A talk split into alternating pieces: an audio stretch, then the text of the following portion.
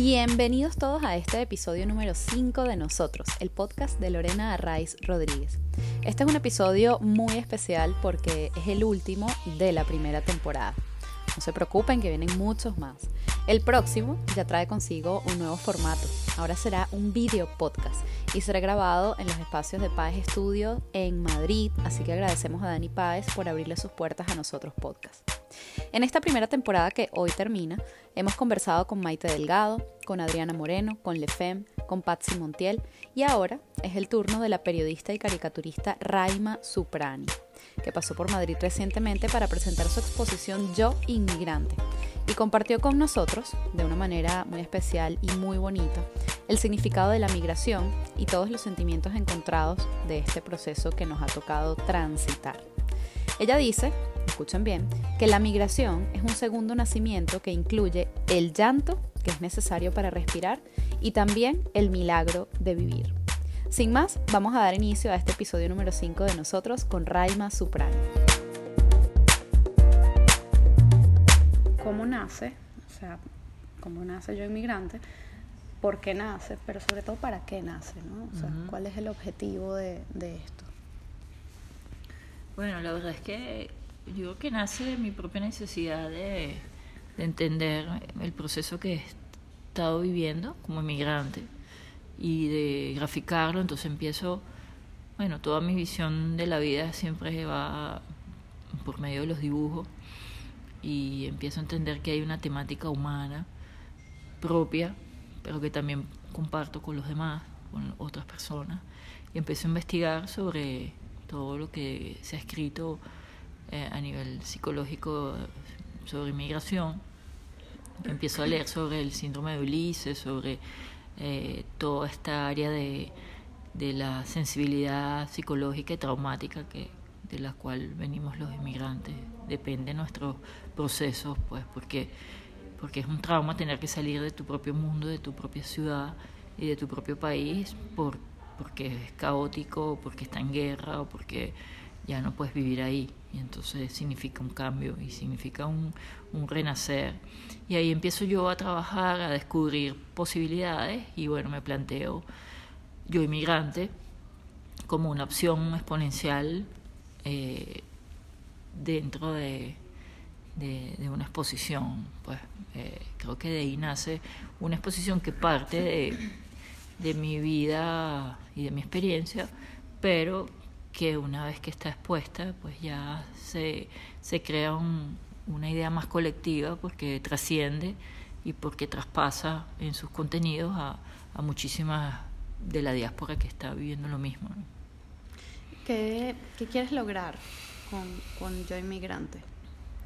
Para mí lo fundamental es que se, se pueda conectar con la gente, que los contenidos de toda esta evolución, de todos estos cambios, de todas estas traducciones en dibujo, puedan ser experiencias compartidas con los demás y que nos podamos dar cuenta de qué es lo que nos pasa, de por qué lloramos, por qué tenemos miedo, por qué sentimos lo que sentimos en este momento.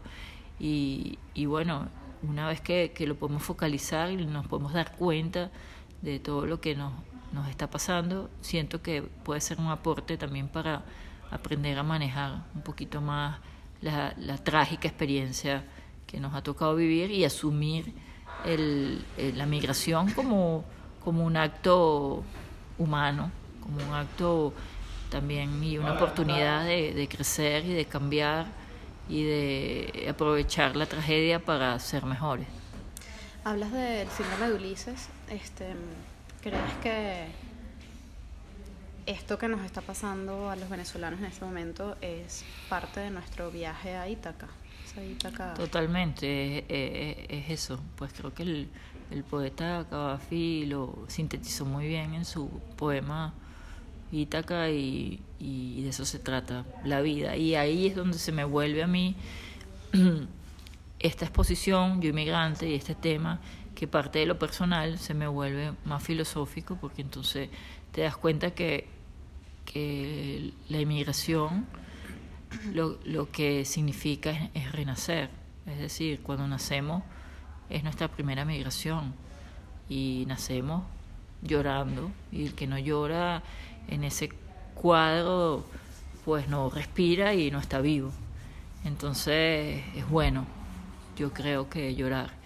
Y, y ahí se inicia una, una metamorfosis casi kafkiana de cambios y de experiencias que son eh, irreversibles, porque nunca podemos volver al útero. Mm. Entonces, pues de ahí hasta que morimos es todo un viaje que, que emprendemos y con geografías externas y geografías emocionales internas y psicológicas que, que nos van llevando hacia, hacia diversos destinos. ¿no?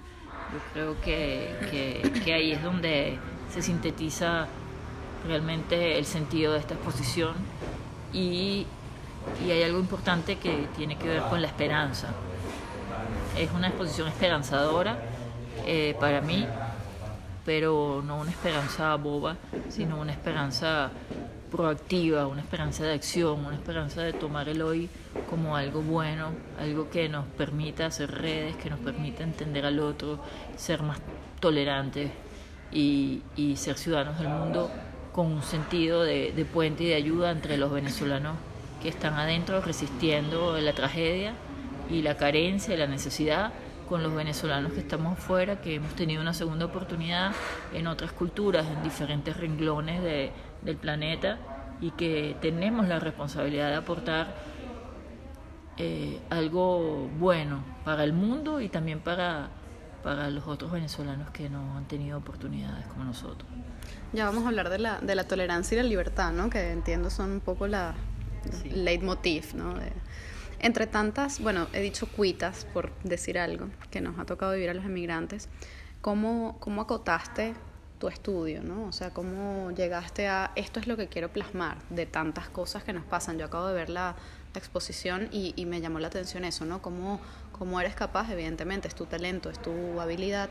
Eh, pues eso, plasmar como tantas cosas que parecen detalles y parecen casi insignificantes y al final son lo que realmente vivimos todos, ¿no? Los que estamos fuera. Bueno, esta es una exposición, a diferencia de mis otras exposiciones, esta es una exposición emocional. O sea, su hilo de Ariadna es la emoción, eh, el miedo, la angustia, eh, el dolor, la alegría también, la esperanza y, por eso pienso que traspasa mucho porque cada quien que se somete a la experiencia pues va acompañado en su propio viaje y hace su, su recorrido personal, ¿no?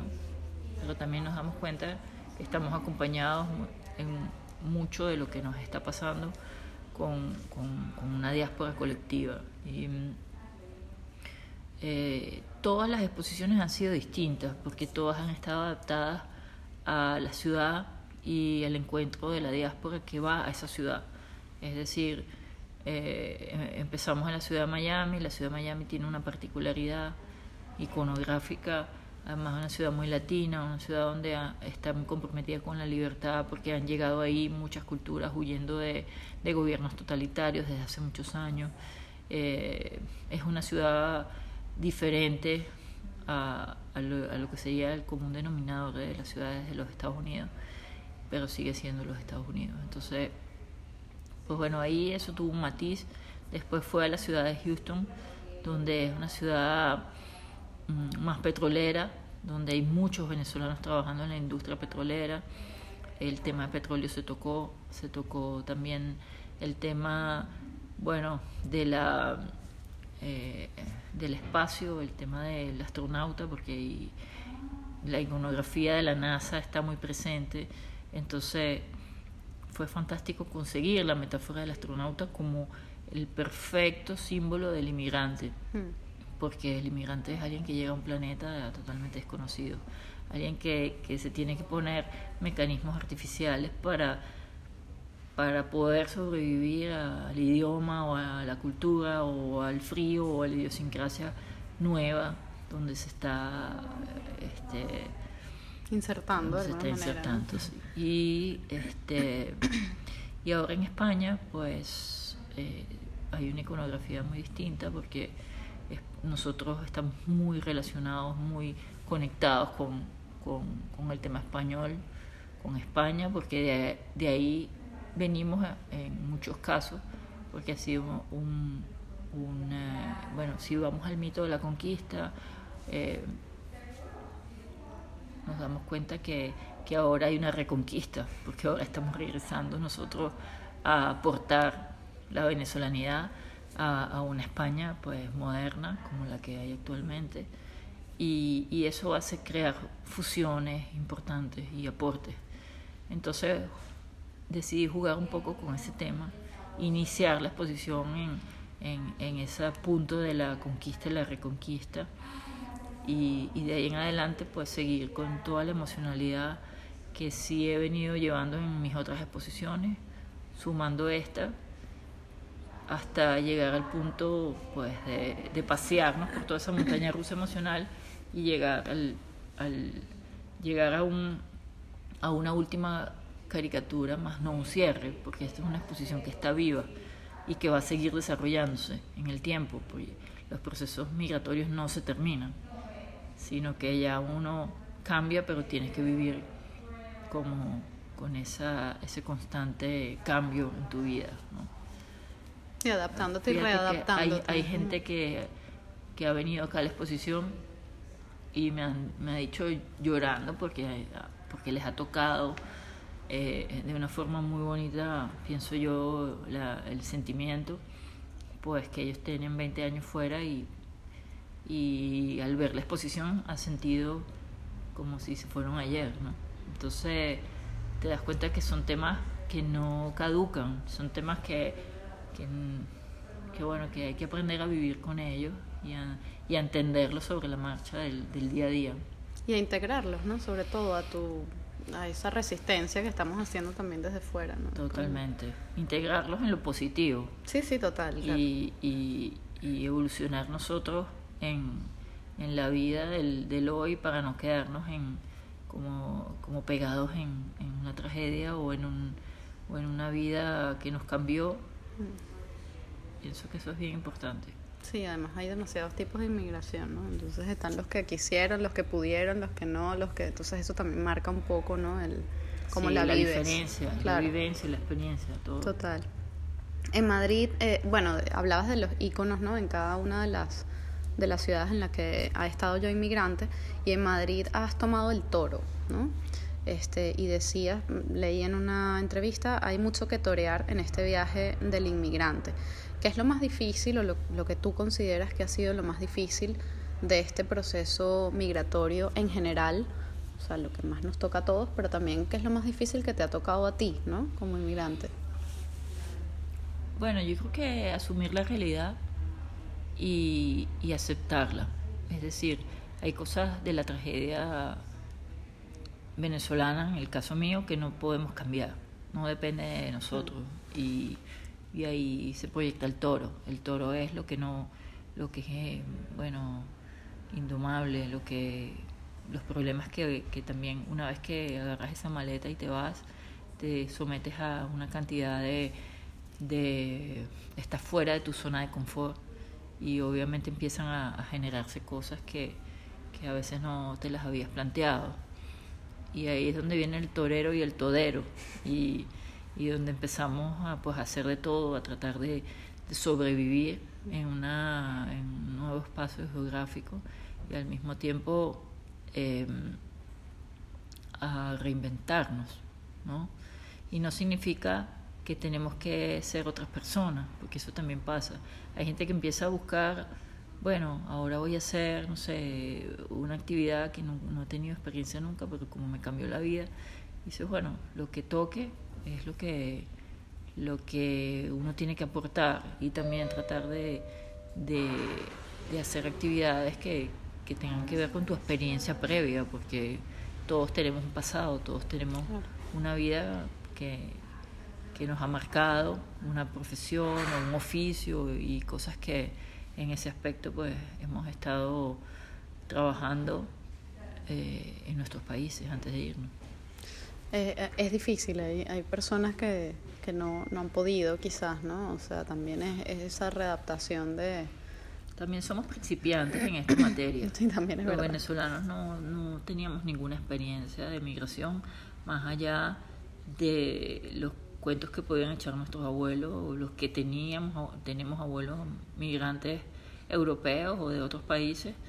Y, eh, y eso sí podíamos tener una experiencia mínima en, pero ni siquiera eh, internalizada como algo, como una vivencia propia, sino como un cuento que te echaban de la infancia y que veíamos los baúles de los abuelos y tal eh, en las casas de ellos y sabíamos que, bueno, que se habían venido en un barco, que la guerra, que todo este cuento y esa nostalgia de ellos, pero, pero ahora nos tocó a nosotros y es como, como estar pues en, en una experiencia más viva y, y aterradora al mismo tiempo, ¿no? Sí, es como nunca, nunca te esperas que te pueda pasar a ti. Bueno, en este caso también aplica, ¿no? Eso. Exacto. Esa es parte del defecto, pienso yo, del ser humano. El pensar que nunca nos va a pasar. Sí, sí. Resulta que, No te preparas para a ello. veces está mucho más cerca, ¿no? Mm. Sí. Eh, el poder del humor en medio de la tragedia. Quería preguntarte, bueno, evidentemente el humor y, y la caricatura en general, ¿no? Siempre es como una herramienta muy poderosa. Este, eh, en este caso, de cara a la tragedia de la migración, ¿cuál ha sido el valor más grande que has tenido desde, desde la, eso, el humor y la Yo caricatura? creo que el humor es una herramienta importantísima. El humor viene de la tragedia y la transforma. La transforma en algo positivo, la transforma en la devela también, en Mm. su- sus múltiples formas, porque el humor trabaja con el inconsciente. Como decía Freud, no, no es relevante el chiste, sino su relación con el inconsciente. Y las sociedades son todas, pues, el humor las refleja. Por eso es que hay humor machista, humor sexista, porque las sociedades son así y por eso cala, ¿no? Entonces, cuando, cuando trabajas con humor, puedes transformar y, y, y desnudar situaciones que a veces pueden ser muy complejas, pero que se muestran en el entendimiento colectivo como algo simple Mm. y ayuda a que todos podamos entender muchas veces lo que nos pasa y, y pienso que eso es algo muy bueno para el, el proceso evolutivo de la, de la sociedad.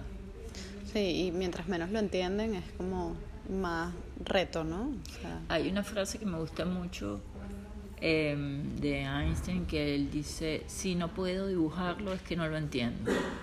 Es decir, el dibujo hace en tu mente una creación abstracta que evoca un conocimiento. Si tú puedes dibujar una jirafa en su forma, es porque la tienes internalizada en tu mente.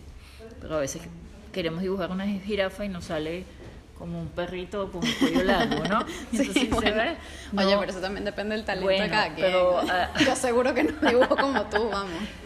pero a mí también me puede pasar, pero es por el ejercicio, no por el, el, el don del dibujo, sino Sí, porque sí, el cerebro nos está diciendo que no lo tenemos, o sea, no la hemos mirado en realidad como es, Mm. para concientizarla creo que hay mucha resistencia al humor por eso, ¿no? también, porque es muy potente. Mm, Y por eso también hay que tener mucha responsabilidad en lo que uno hace. Es así. Bueno, oye, tú responsabilidad has tenido y, y, y demás, ¿no? Yo creo. Bueno, pero también me ha tocado meterme en problemas. Ya, por eso, a eso me refiero. Este, bueno, hablabas de los abuelos y de, y de los baúles de los abuelos y, y estas cosas, ¿no? Eh, ¿Cómo ves el tema de la inmigración con los niños? O sea, creo que el hecho, es verdad que evidentemente el humor y las caricaturas son, tienen un- una cosa de fondo que requiere de toda esta atención y, y- y reflexión, pero también es una manera de acercarse o de acercar eh, el tema a los niños, ¿no? O sea, ¿tienes alguna perspectiva de eso? O no sé. Bueno, yo siempre le digo a mis amigos que, han, que tienen hijos que están igual que yo, inmigrantes, em, que hay una Venezuela regada por todo el mundo. Mm, Cada uno de nosotros es una Venezuela. En este momento la Venezuela no está en el, digamos que en el piso geográfico donde debería Mm. estar, sino está en todo el mundo. Y esa Venezuela tiene que hacer un trabajo oral, gastronómico, un trabajo de sensibilidad narrativo para pasar de generación en generación el sentido del país, lo que es Venezuela. Eh, contarle a los niños las experiencias de los padres, narrar la mesa con sabores, con olores, eh, crear la experiencia de la venezolanidad en el hogar, porque eso no lo va a hacer tampoco la escuela. la escuela más bien va a exigir otra cultura y va a exigir otro idioma y va a exigir cambios en, en estas nuevas generaciones. Porque si no hacemos ese trabajo sí podemos perder el país y vamos a estar entonces perdidos, porque esos niños que son venezolanos no van a saber qué es Venezuela. Entonces, bueno, es un trabajo importante que yo creo que, que hay que eh, concientizar. ¿Te sientes italiana?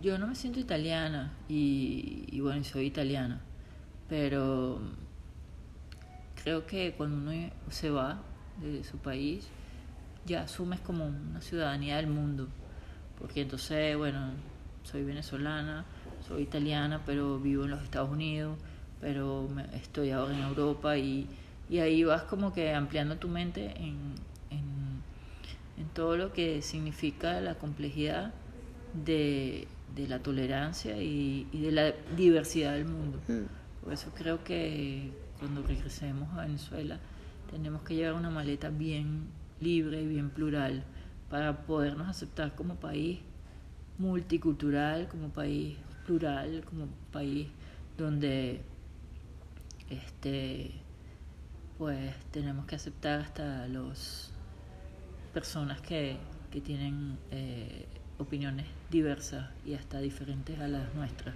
y que muchas veces pues mm, son eso es lo que hace un país claro eh, eh, nos hemos vuelto también en los últimos 20 años con una mente muy totalitaria y, y donde el que piensa diferente se le, se le trata de, de, linchar, ¿no? Y eso, así no se puede crear un país. Mm. Sí, no, evidentemente.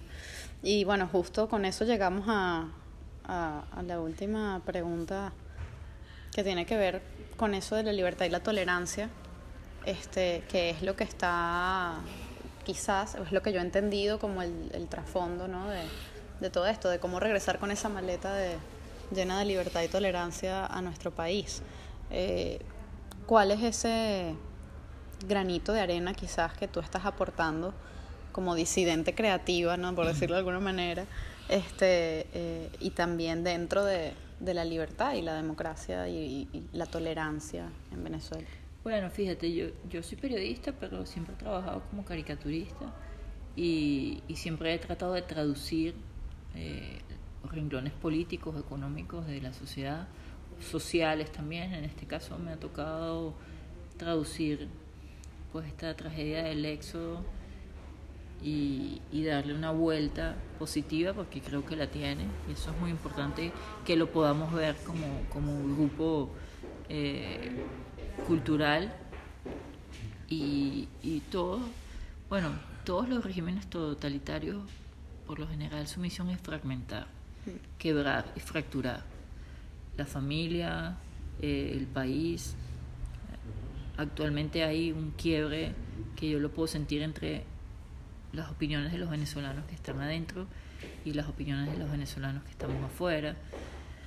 Y, y eso pasa siempre y cuando vayamos a volver también va, va a haber un, eh, bueno, un poco de, de choque entre los que se quedaron con los que se fueron.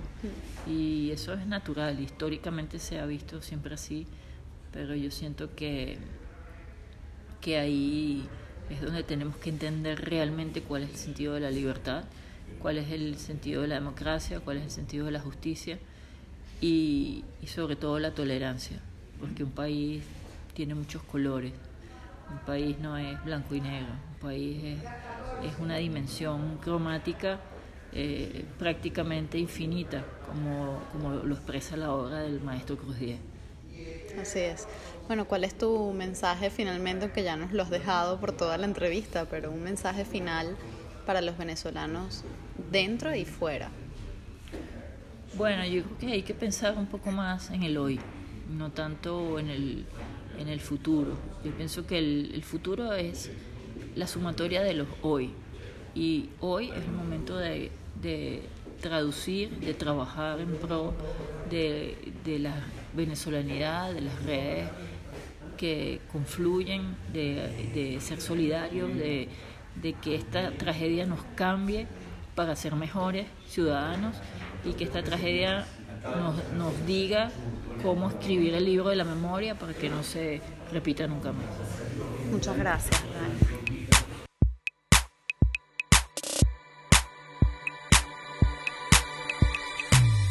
Esto es Nosotros, el podcast de Lorena Arraiz Rodríguez, producido y editado por La Estratégica como estudio de comunicación, música original de Diego Miquilena. Recuerden seguirnos en nuestras redes sociales, arroba nosotros-podcast y suscribirse en iVoox para que sigamos conectados en cada nuevo episodio.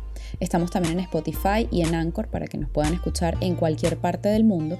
Y recuerden, somos tan solo una gota en el mar infinito de nuestro gentilicio.